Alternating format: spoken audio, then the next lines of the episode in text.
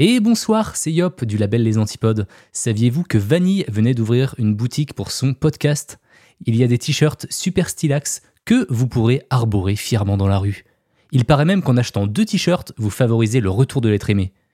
Vous n'avez plus aucune excuse, le lien est dans la description. Et maintenant, je vous laisse avec votre épisode. Bonne écoute. Here's a cool fact. A crocodile can't stick out its tongue. Another cool fact, you can get short-term health insurance for a month or just under a year in some states. United Healthcare short-term insurance plans are designed for people who are between jobs, coming off their parents' plan, or turning a side hustle into a full-time gig. Underwritten by Golden Rule Insurance Company, they offer flexible, budget-friendly coverage with access to a nationwide network of doctors and hospitals. Get more cool facts about United Healthcare short-term plans at uh1.com.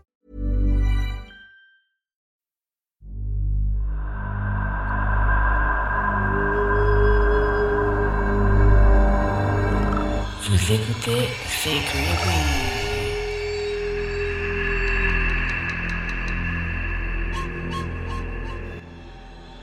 Hello, hello, welcome back pour un nouvel épisode de C'est Creepy.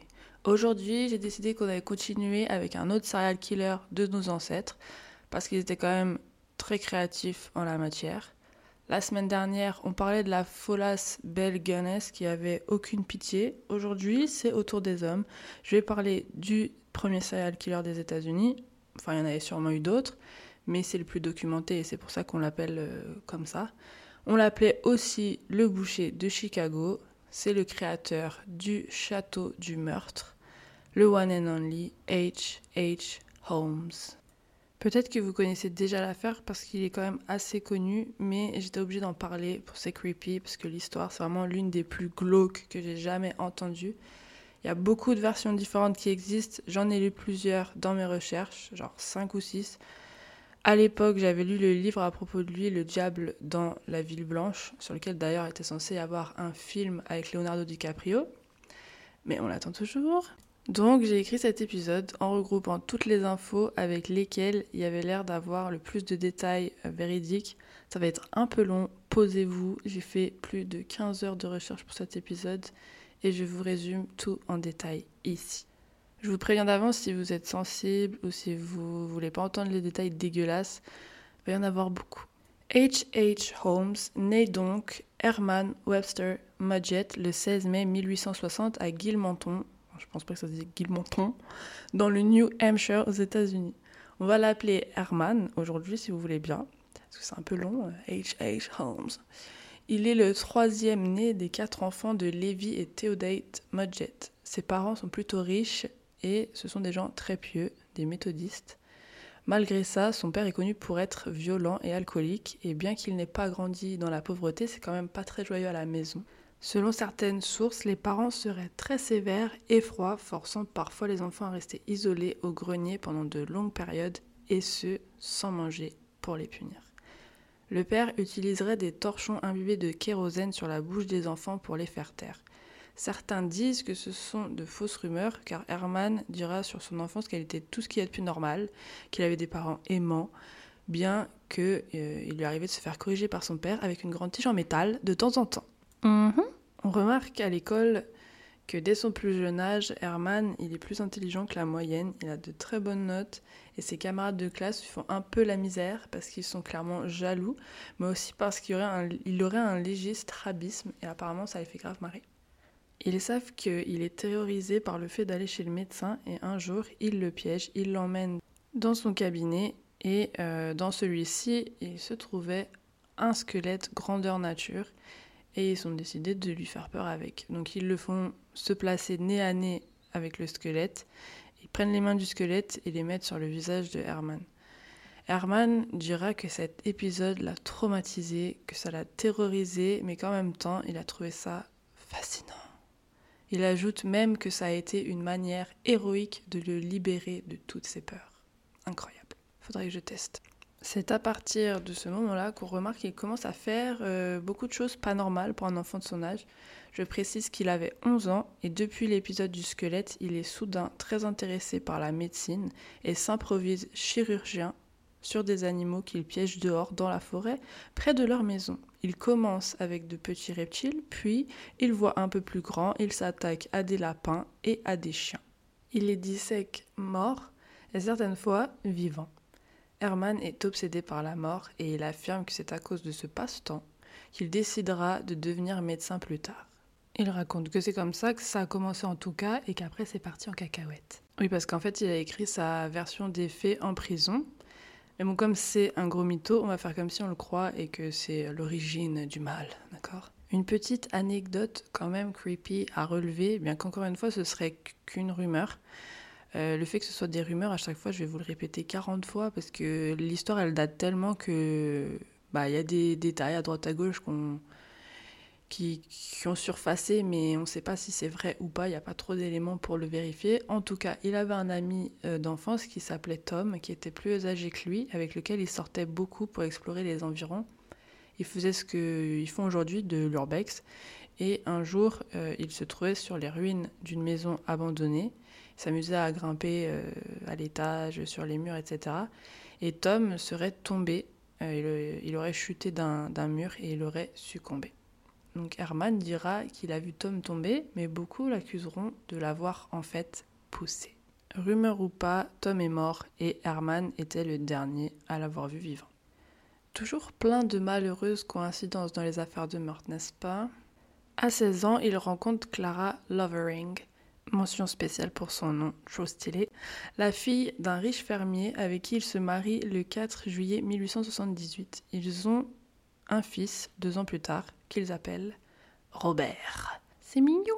Je vous passe quelques détails car le monsieur il a l'air de voyager beaucoup euh, sur la côte est des États-Unis. Il fait quelques jobs divers en tant que professeur, puis après il devient comptable en Floride, puis après il s'inscrit de nouveau à la fac de médecine à l'université du Michigan en 1882, dans laquelle il obtient son diplôme de médecine donc et de chirurgie en 1884.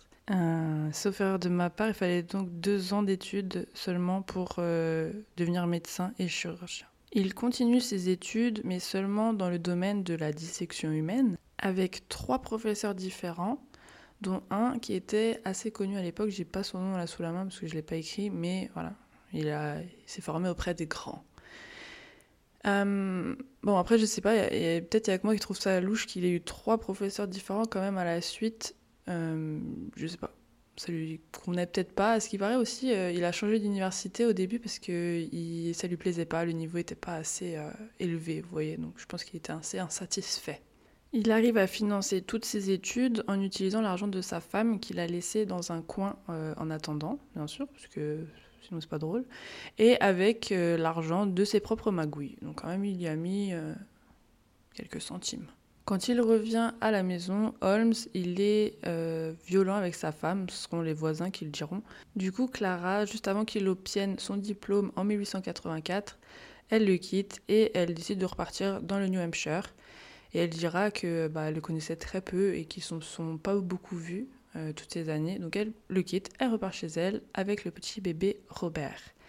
Et par la suite, elle et Herman ne se sont plus jamais revus, même si Herman, euh, la dernière fois qu'ils se sont vus, justement, lui aurait dit qu'il reviendrait les voir une fois qu'il aurait fait fortune. Si, si, garde la pêche. Pendant ce temps-là, Herman crée scandale au sein de son université car il est accusé de voler des corps de leur laboratoire, de les mutiler ou de les brûler pour qu'ils ne soient plus reconnaissables, afin qu'ils puissent aller les déclarer à l'assurance comme des morts accidentelles et récupérer un chèque. Herman y vole également des corps directement au cimetière et dans les morgues pour les vendre à des écoles de médecine. Donc il en fait des squelettes et euh, il en garde aussi un petit peu pour sa collection personnelle. De par cette technique, il commence à se faire des milliers de dollars. Donc à l'époque, je le rappelle, ça faisait quand même euh, des sommes astronomiques pour référence, l'école de médecine, par exemple, lui rachetait ses squelettes 200 dollars, donc ce qui fait aujourd'hui 6000 dollars, à peu près 5000 euh, euros, quelque chose. Un jour, quand même, il a failli se faire attraper alors que son propriétaire sent une odeur assez particulière euh, émanée de la chambre de Herman. Le proprio, il trouve le cadavre d'un bébé sous son lit. Donc Herman, il va arriver à s'en tirer en expliquant que ça fait partie d'un de ses devoirs d'université que c'est rien de bizarre, voilà, c'est un corps pour la science, les médecins, c'est au nom de la médecine, c'est très noble, blablabla. Du coup, le proprio lui demande s'il aurait l'amabilité de bien vouloir laisser à l'avenir ses devoirs à l'école plutôt que de les ramener à la maison. Herman fuit à Chicago car il commence à amasser les dettes, notamment de loyer qu'il ne paye plus, et il commence à être à court d'excuses. Il quitte New York et part pour Chicago. Décidément, à Chicago, c'est là où tous les serial killers se retrouvent à l'époque. Donc sur son chemin, il rencontre une dénommée Martha Belknap, une autre fille de riche avec qui il se marie. Si vous vous demandez euh, pourquoi il a autant de femmes, c'est parce que euh, à chaque fois qu'il en rencontre une, ça se passe très vite parce que euh, les gens disent qu'il est très beau, très séduisant, il a des yeux bleus, une moustache bien, voilà, et tout le monde tombe sous son charme. Donc, comme beaucoup de serial killers d'ailleurs, hein, il est décrit comme un homme très charismatique qui obtient tout ce qu'il veut s'il il blablate assez et du coup, ben, c'est ce qu'il fait.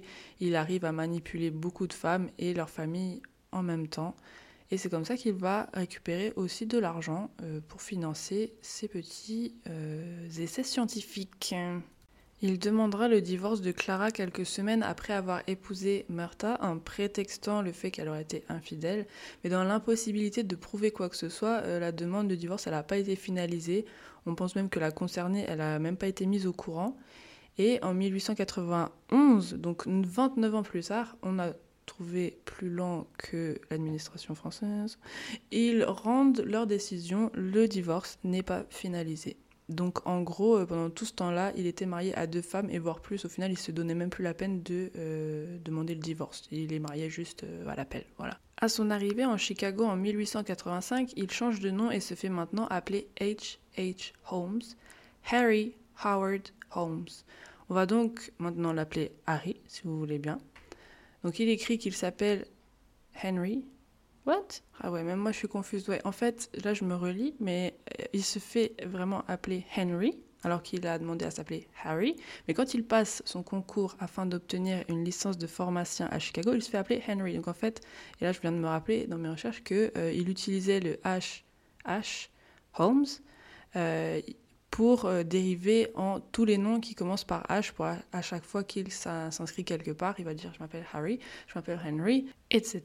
Et du coup, il m'a bien eu, ça a marché 200 ans plus tard. Enfin bon, il passe un concours pour obtenir une licence de pharmacien à Chicago sous un faux nom. Il a pour objectif de trouver un emploi dans une pharmacie, donc il fait les choses bien et euh, voilà, il passe son concours. C'est un escroc, mais il se donne la peine quand même de passer les concours, allez savoir. Très rapidement, il se trouve un job dans une pharmacie sous son nouveau nom Dr Henry. C'est Madame Elizabeth Holton qui l'embauche, qui écrit qui l'empoche, l'embauche euh, dans son magasin et il y travaille assidûment tellement qu'il va racheter la boutique carrément. Il achète également le terrain vide juste en face avec l'argent que la famille de Murta lui a donné, qui lui reste quand même un peu. En fait, à chaque fois qu'il essayait de convaincre les gens de lui donner de l'argent, il euh, faisait un speech comme quoi il était entrepreneur, qu'il avait l'intention de créer de grandes choses à Chicago. Euh, et euh, voilà, tout le monde lui filait du fric. Donc il s'achète un lot de terrain vacant qui sera plus tard l'endroit où il construira son château du meurtre. Et il est malin, il met tout au nom de Murta et de sa belle-mère pour qu'il évite les problèmes plus tard, parce qu'il va en créer une tonne. La construction du bâtiment débute en 1887, dans lequel il prévoit d'y avoir des commerces au rez-de-chaussée, dont une nouvelle pharmacie et des appartements alloués au premier étage. Lors de la construction, quatre ans plus tard, un de ses créanciers et investisseurs, je pense que ça veut dire investisseur, John de Bruey, meurt d'apoplexie sur le chantier de la pharmacie. Donc on ne sait pas s'il y a quelque chose à voir là-dedans, mais à mon avis, euh, bah, vous savez déjà. Holmes, euh, il décide de faire des économies. Il se dit que bah voilà, il va payer aucun des ouvriers qui travaillent sur son bâtiment. À chaque fois, il leur dit que c'est pas vers lui qu'il faut se tourner pour les factures parce que euh, le terrain il n'est pas à son nom. Donc c'est avec sa femme qu'il faut voir ça. Et dès qu'un entrepreneur ne travaille plus euh, bah, pour faute de paiement, il les envoie bouler et il engage d'autres. et il répète sa technique à plusieurs reprises. Et on dit qu'il aurait eu plus de 400 ouvriers sur ce chantier, donc quand même. En tout cas, ça l'arrange parce que du coup, il en profite pour faire construire à chacun des pièces assez bizarres sans qu'il se pose trop de questions. En effet, Holmes, il est le seul à connaître les plans exacts et complets de son château. En fait, c'est les gens euh, de la ville qui euh, passent à côté du bâtiment et tellement il est imposant et euh, ça va devenir une grande bâtisse qu'ils l'appellent le château. Donc il y en a certains quand même hein, qui lui demandent mais c'est chelou cette pièce, pourquoi il n'y a pas de fenêtre, pourquoi il n'y a rien au bout du couloir et l'escalier il mène à un mur, etc. Mais comme ils arrêtent tous très rapidement le chantier parce que bah, les payent pas, euh, bah, ils partent et puis voilà, les questions euh, restent sans réponse. Notre cher Dr Henry en profite même pour leur piquer quelques outils euh, qu'il cache à droite à gauche puisque why not? Il se dit que ça peut toujours servir pour foutre un coup de pelle à quelqu'un. Il se retrouve quand même avec des procès euh, sur son dos pour défaut de paiement, mais il arrive toujours à renvoyer la balle dans leur camp en leur disant d'arrêter de le faire chier, que c'est pas à lui, mais à sa femme qu'il faut envoyer les factures. Ou même il va jouer avec ça, avec les factures, il va dire euh, Bah pourquoi tu viens me voir? Moi je m'appelle pas euh, Hector là, c'est écrit Hector, moi je m'appelle Henri. Hein.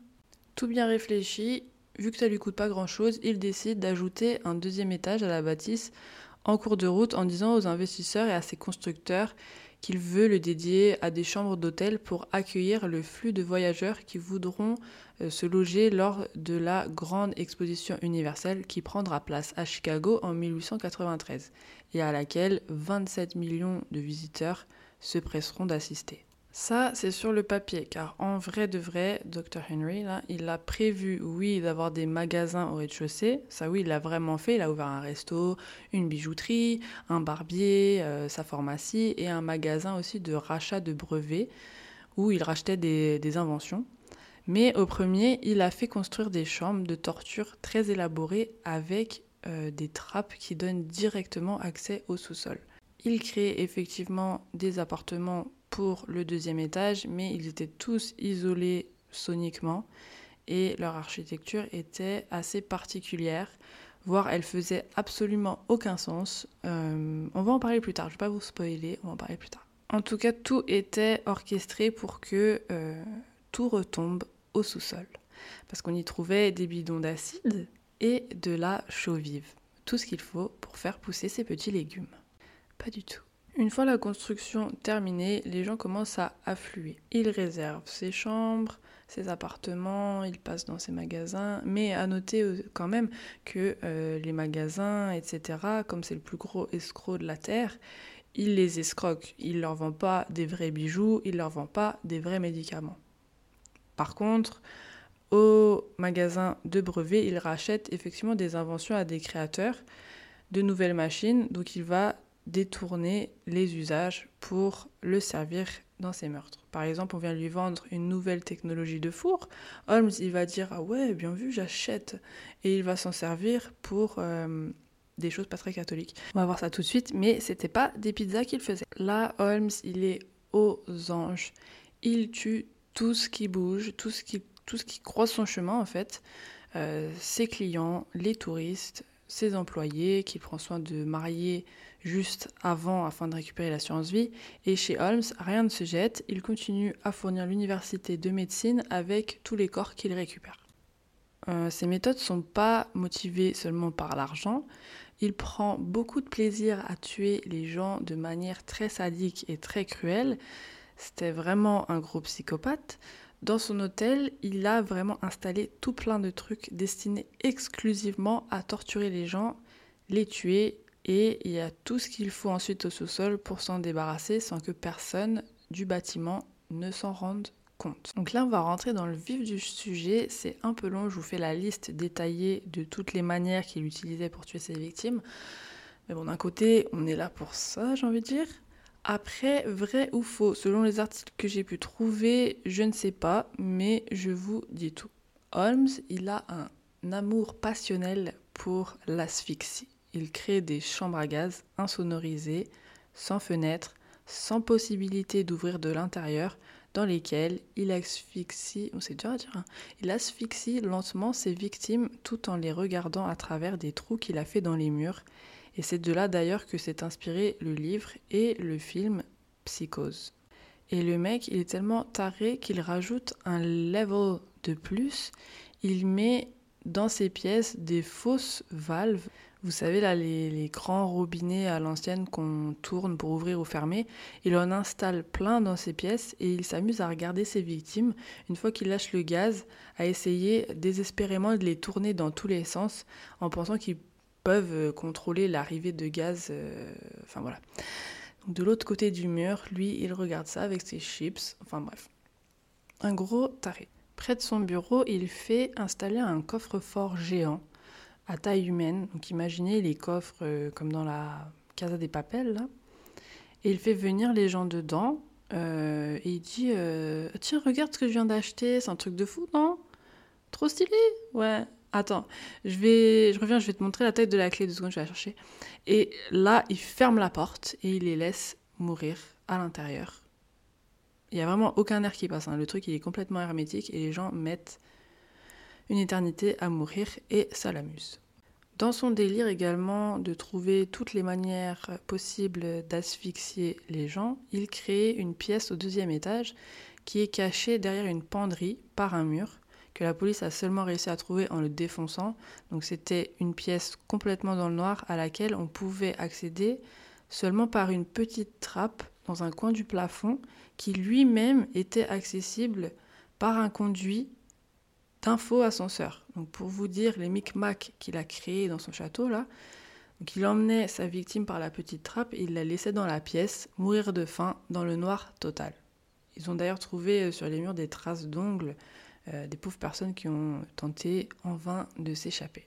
Dans un autre style, il crée des pièces dont les murs sont recouverts d'une couche de fer, mais aussi d'une couche d'amiante, parce que euh, pourquoi pas, ça peut pas faire de mal.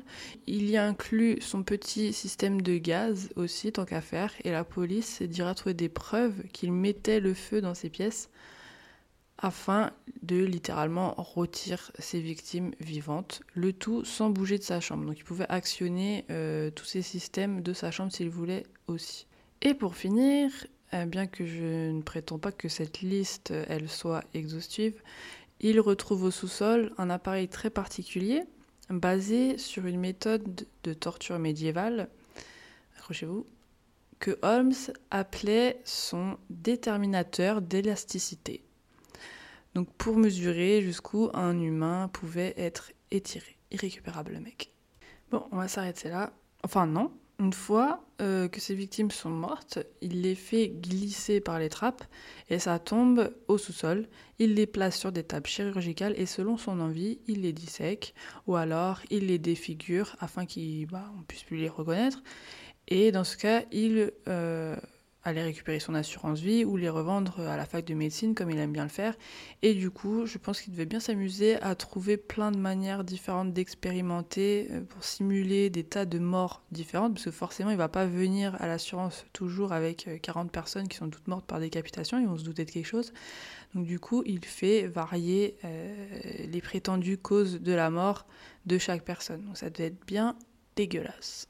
On retrouve aussi dans son petit labo au sous-sol beaucoup de poisons différents et la police suspecte qu'il menait aussi ces petites expérimentations sur des gens bien vivants.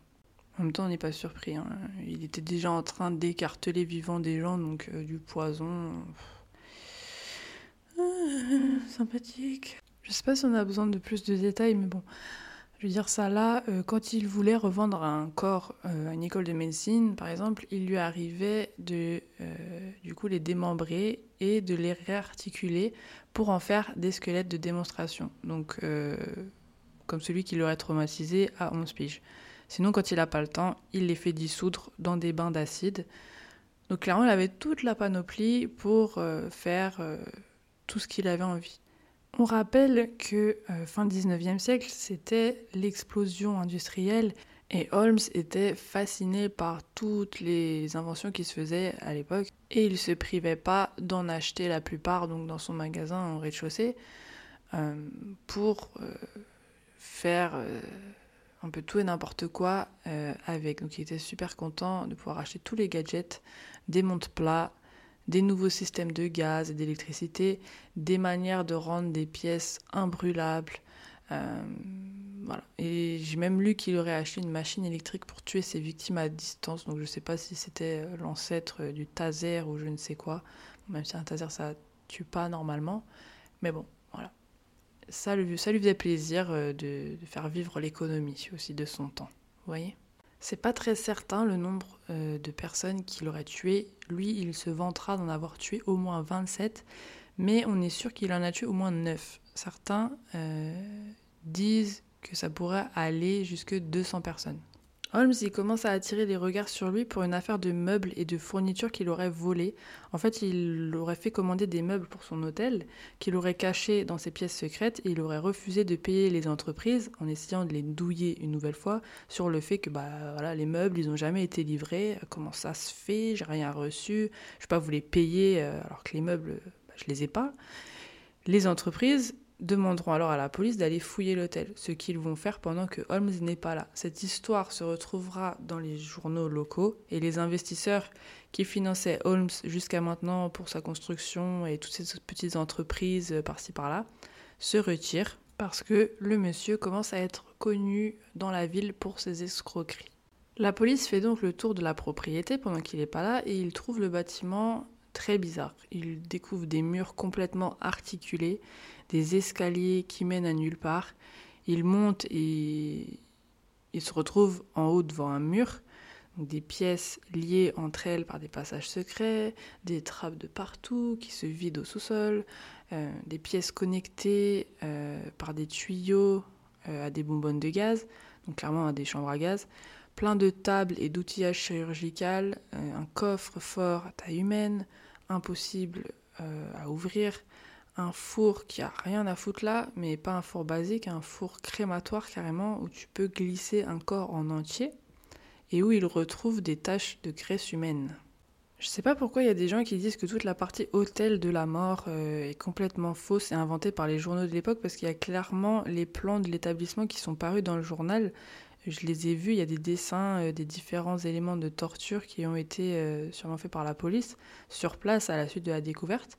Il y a même un dessin plus récent que je vous mettrai sur Twitter avec le reste qui montre une découpe euh, en sorte de bande dessinée de tout l'intérieur caché du bâtiment. J'ai fait quelques recherches pour savoir si le dessin était basé sur la réalité ou pas.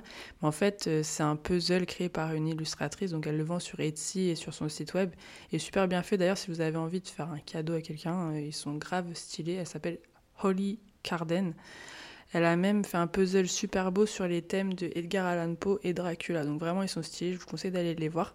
Je vous mettrai tous les liens en description et également les photos. Je vais vous passer euh, tous les détails de toutes ses maîtresses, de ses employés, toutes les femmes qui l'épousent, euh, etc. Parce que de 1, il y en a beaucoup.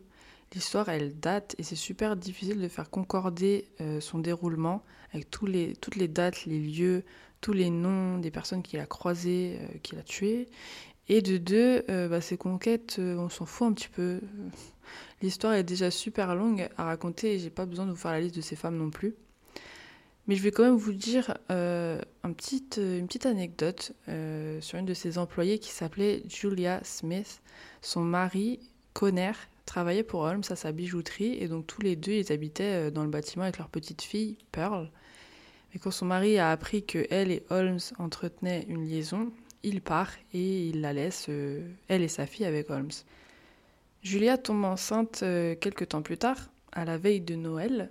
Elle et sa fille sont introuvables. Holmes, il dira au début aux voisins que elle est partie passer Noël avec sa famille dans l'Iowa, parce qu'ils ils viennent lui poser des questions. Sauf qu'en fait, il aurait dit à Julia Je veux bien qu'on se marie, mais euh, je veux pas de gosse. Et pour remédier à ça, je peux, si tu veux, te proposer mes services d'avortement. Je suis docteur, j'ai un diplôme en chirurgie, t'inquiète pas, je peux te faire ça en 2-2 et gratuitement. Elle aurait accepté et on ne l'a plus jamais revue, ni elle, ni sa fille. Il en aurait fait des squelettes articulés et il les aurait vendus. Donc voilà pour la petite histoire. Sympathique. Une dernière personne importante dans l'affaire Holmes, c'est Benjamin Pitzel. Pitzel, je ne sais pas, on va dire euh, Pitzel, on va aller plus vite. Benjamin Pitzel, c'est un charpentier avec un passé criminel. Ils deviennent amis et s'associent pour multiplier les escroqueries. Pitzel devient le bras droit de Holmes et ils vont élaborer ensemble euh, un plan parce que Holmes il a envie de simuler sa mort pour en récupérer l'assurance. Holmes il a déjà essayé de le faire mais ça n'a pas abouti parce que l'assurance il a senti le coup venir et il n'a pas voulu le payer. Donc cette fois, il veut retenter l'expérience avec Pitzel comme victime.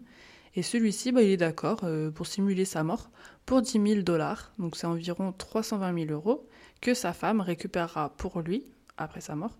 Et elle devra le partager avec Holmes et un avocat peu scrupuleux qui a trouvé le plan brillant et il a décidé qu'il allait euh, bah, participer à leur petite magouille. Holmes, il lui explique le plan, il lui dit Tu vas te faire passer pour un inventeur qui s'appelle B.F. Perry et tu seras tué et défiguré dans une soi-disant explosion de ton laboratoire. pour de faux. Hein. Holmes lui dit qu'il trouvera ensuite un corps et qui, le fera passer pour Pitzel. Donc il essaiera de trouver quelqu'un euh, de la même taille, euh, voilà. J'ai mis des photos de Pitzel, il est assez, euh, il a l'air d'être assez grand et mince. Donc voilà, il va essayer de trouver quelqu'un qui lui ressemble, ça va pas être difficile pour lui. Bien sûr, dès le départ, le vrai plan de Holmes, c'est de tuer son ami Pitzel, le vrai, et c'est ce qu'il fait. Il dit qu'il le rend inconscient avec du chloroforme et qu'il met feu à son corps alors qu'il est encore vivant. Décidément, il a que des bonnes idées, cet homme-là. Il sera prouvé plus tard que le chloroforme a été utilisé après sa mort. Mais la compagnie d'assurance, elle n'était pas au courant, et quand Holmes il a ramené le corps du vrai Pitzel, bah, il le paye, parce que pour une fois, c'est la vraie personne qui est en face d'eux. Holmes, il retrouve la femme de Pitzel et il la manipule. Il lui dit que tout s'est bien passé, mais que son mari se cache à Londres en attendant l'argent et euh, je ne sais pas ce qu'il lui raconte d'autre, mais il arrive euh, à lui donner la responsabilité de trois de ses enfants, Alice, Nelly et Howard. Donc avec lesquels il part pour le Canada. La petite Alice écrit des lettres à sa mère euh, sur le chemin et c'est très triste. elle dit Je viens d'arriver à Philadelphie ce matin. Je pense qu'on va aller à la morgue aujourd'hui. Nous nous sommes arrêtés à Washington ce matin et cela a fait six fois que nous avons été transférés dans des voitures différentes. Monsieur Holmes dit que je vais faire un tour sur l'océan. J'aimerais que vous puissiez voir ce que j'ai vu. J'ai vu plus de paysages que je n'en ai vu depuis que je suis né. Vous feriez mieux de ne pas m'écrire ici parce que Monsieur Holmes dit que nous pouvons partir dès demain. Donc voilà, elle écrit euh, plein de lettres à sa mère euh, qui ne lui répond pas, ou en tout cas, euh, bah, Holmes, je crois qu'il n'a pas que ça à faire que de récupérer les lettres et les passer au gosse, hein, bien sûr. Donc voilà, il y a quelques lettres super tristes, je ne vais pas toutes vous les lire, mais c'était la première. Il avouera les avoir tuées, donc les deux filles, en les enfermant dans un coffre dans lequel il a percé un trou pour y faire rentrer du gaz et les asphyxier comme il adore. Il les enterre dans la cave d'une maison qu'il loue à Toronto. D'ailleurs, je vous ai mis en lien dans la description euh, un dossier Google Drive où vous allez pouvoir trouver toutes les photos et j'ai mis la photo de la maison au Canada.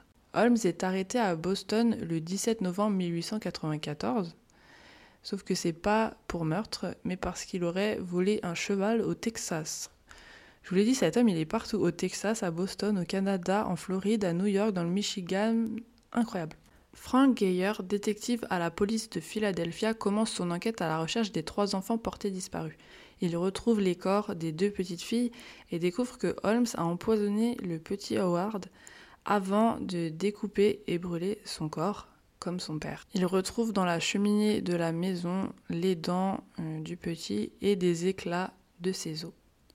En juillet 1895, il commence à fouiller euh, le château de Holmes, mais n'aurait pas trouvé de preuves à prime abord. C'est pas très bien expliqué dans les articles que j'ai pu trouver, mais Holmes avait embauché un homme au château pour s'occuper du ménage, des choses à réparer, etc., qui s'appelait Patrick Quinlan. Il est accusé d'être complice de Holmes car il met le feu à la demeure juste après euh, l'arrestation de Holmes. Il est relâché, mais suspecté d'avoir caché euh, des preuves à la demande de Holmes, et de ce fait, il nuit à l'enquête des policiers. Le château, heureusement, ou malheureusement d'ailleurs, il ne brûle pas, ils arrivent à éteindre le feu à temps quand même, et Patrick, il continuera d'y habiter par la suite. Holmes est jugé coupable du meurtre de Benjamin Pitzel et condamné à la pendaison. On l'accuse également d'avoir tué les enfants Pitzel et tenté d'assassiner six autres personnes. Il nie toute implication et clame son innocence en tout et pour tout, mais en prison, il décide de livrer le récit de ses meurtres à un magnat de la presse, William Randolph Hearst, un mec assez connu. Il aurait inventé le journalisme jaune et les fake news. Donc il paye Holmes 7500 dollars pour son récit, ça fait 200 000 euros aujourd'hui. Donc je me, demande bien ce que Holmes il a fait avec euh, 200 000 balles alors qu'il allait se faire pendre. Mais bon, je cite un extrait de ses confessions. La lecture de mon arrêt de mort a été menée et il me semble maintenant opportun, plus que tout, de faire connaître les détails de ces 27 meurtres, dont il serait inutile de dire plus longtemps que je ne suis pas coupable face à la quantité écrasante de preuves qui a été rassemblée. Et il rajoute Dans cette confession, je parle uniquement des cas qui ont fait l'objet d'investigation, et pas des autres. J'espère que cela ne donnera pas lieu à des suppositions de ma culpabilité pour d'autres affaires. Bah, si en fait. Et con quoi? Après, clairement, euh, il délire. Hein, il remercie carrément la police pour leur travail impeccable. Il dit je cite mes remerciements et mes félicitations vont en particulier au procureur adjoint Barlow et au détective Frank Geyer. Et je vous lis pas tout, mais euh, il félicite aussi les compagnies d'assurance pour leur persévérance. LOL.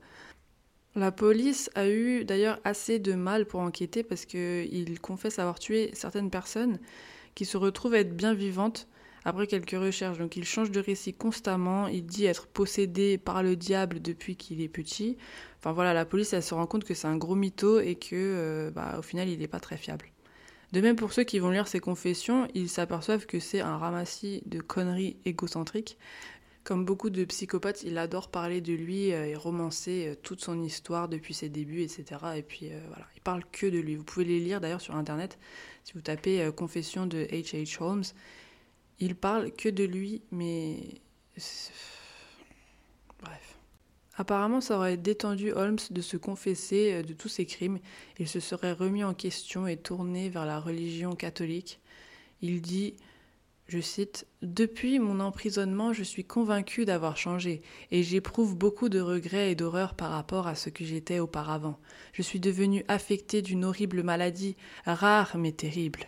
C'est une malformation ou distorsion des parties osseuses. Ma tête et mon visage assument petit à petit une forme allongée.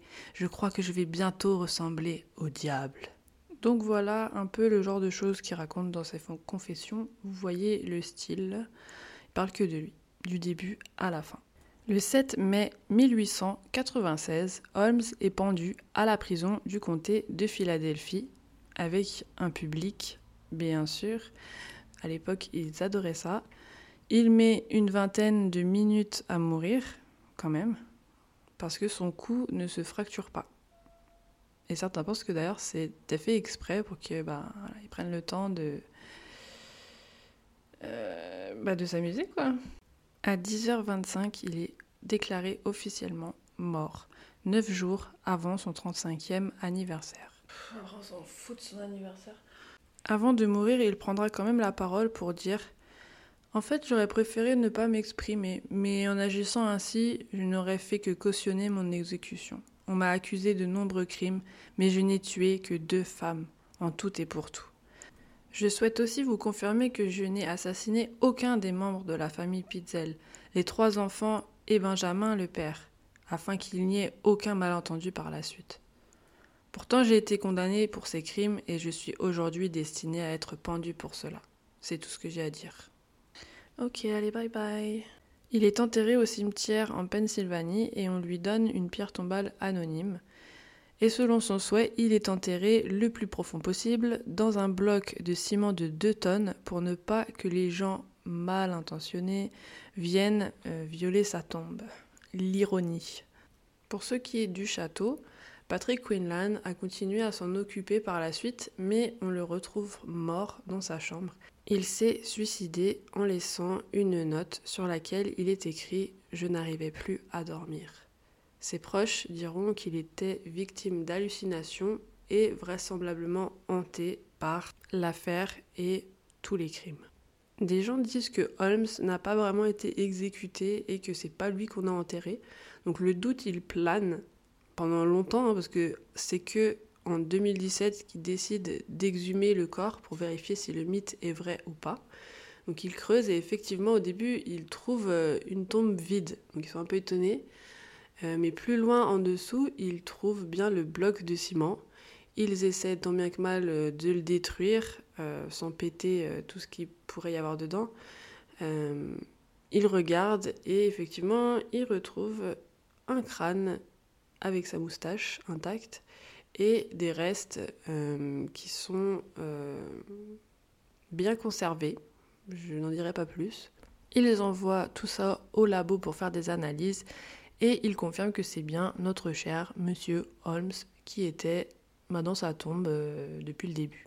Un des descendants de Holmes, euh, donc euh, très récemment, hein, aujourd'hui, a écrit un livre sur le fait qu'il pense que son ancêtre serait Jack l'Éventreur. Il va donner des preuves que Holmes serait trouvé à Londres pile au moment des meurtres et il y croit dur comme fer. Mais bon, c'est pas vraiment euh, admis euh, parce qu'il y a beaucoup de choses qui concordent pas.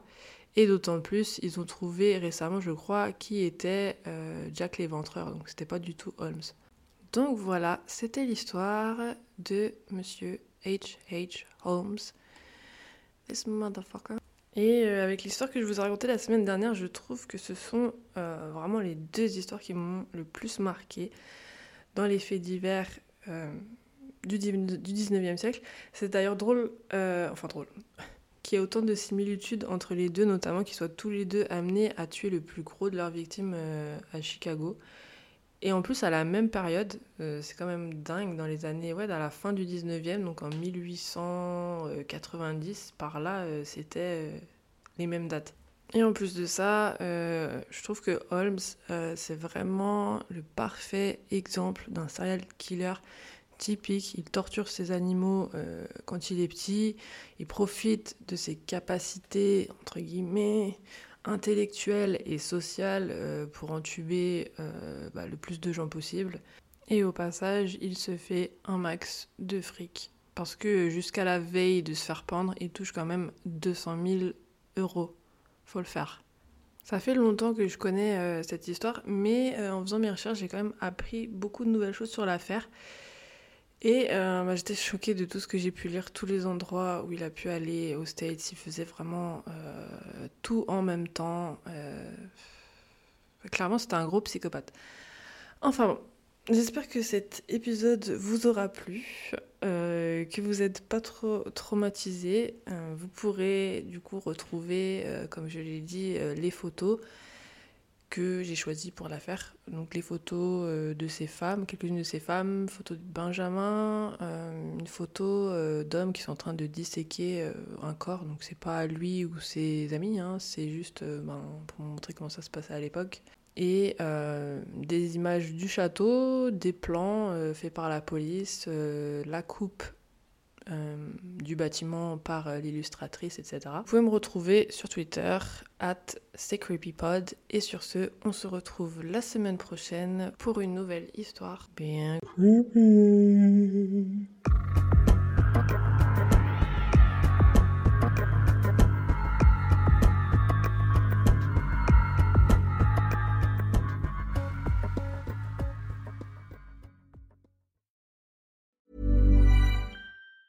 Normally, being a little extra can be a bit much, but when it comes to healthcare, it pays to be extra. And United Healthcare makes it easy with Health Protector Guard fixed indemnity insurance plans. Underwritten by Golden Rule Insurance Company, they supplement your primary plan, helping you manage out of pocket costs without the usual requirements and restrictions like deductibles and enrollment periods. So when it comes to covering your medical bills, you can feel good about being a little extra. Visit uh1.com to find the Health Protector Guard plan for you. T'es encore là? Envie d'écouter plus d'épisodes de C'est Creepy? Une douzaine d'épisodes exclusifs t'attendent sur mon Patreon. Ouais, une douzaine. Voici un petit aperçu de ce qui t'attend. Oui, mais un pistolet d'alarme, c'est pas une arme. Tu sais, c'est des balles à blanc, en fait. Mmh. C'est pour faire peur. Ah, je me suis dit, peut-être le pistolet, il fait radio réveil ou je sais pas ce qu'on s'appelle. Candy a dû s'emparer de la hache et pour ce faire, elle a dû distraire Betty en lui mordant la main. Ensuite, elle frappe Betty à l'arrière du crâne avec la hache. Sauf qu'à l'époque, ils sont pas très très microbes et bactéries. Du coup, Charles décide d'écourter son séjour à Paris et rentre au Glandier le 3 janvier au bout de sa vie, ou plutôt au bout du rouleau de PQ. Et c'est Marie. Vu qu'il y avait des doutes de meurtre, prouvez à tout le monde que ce n'est pas un meurtre, prouvez que c'est un suicide. Refaites les tests, montrez que bah voilà, avec la corde, nanana, lancez le truc par, euh, par-dessus bord. Non, ils ont rien fait. C'est aberrant. Quelle indignité. Sache que tu peux aussi dès aujourd'hui rejoindre mon Patreon gratuitement pour tester et écouter un épisode exclusif. Tu auras tout de suite accès à l'épisode sur la macabre histoire d'Edgin, mais aussi à la version vidéo de mes épisodes publics que je commence à filmer pour que vous ayez accès aux coulisses. Pour rejoindre, rien de plus simple. Tu trouveras le lien Patreon dans la description de cet épisode. À tout de suite pour plus d'histoires bien Creepy.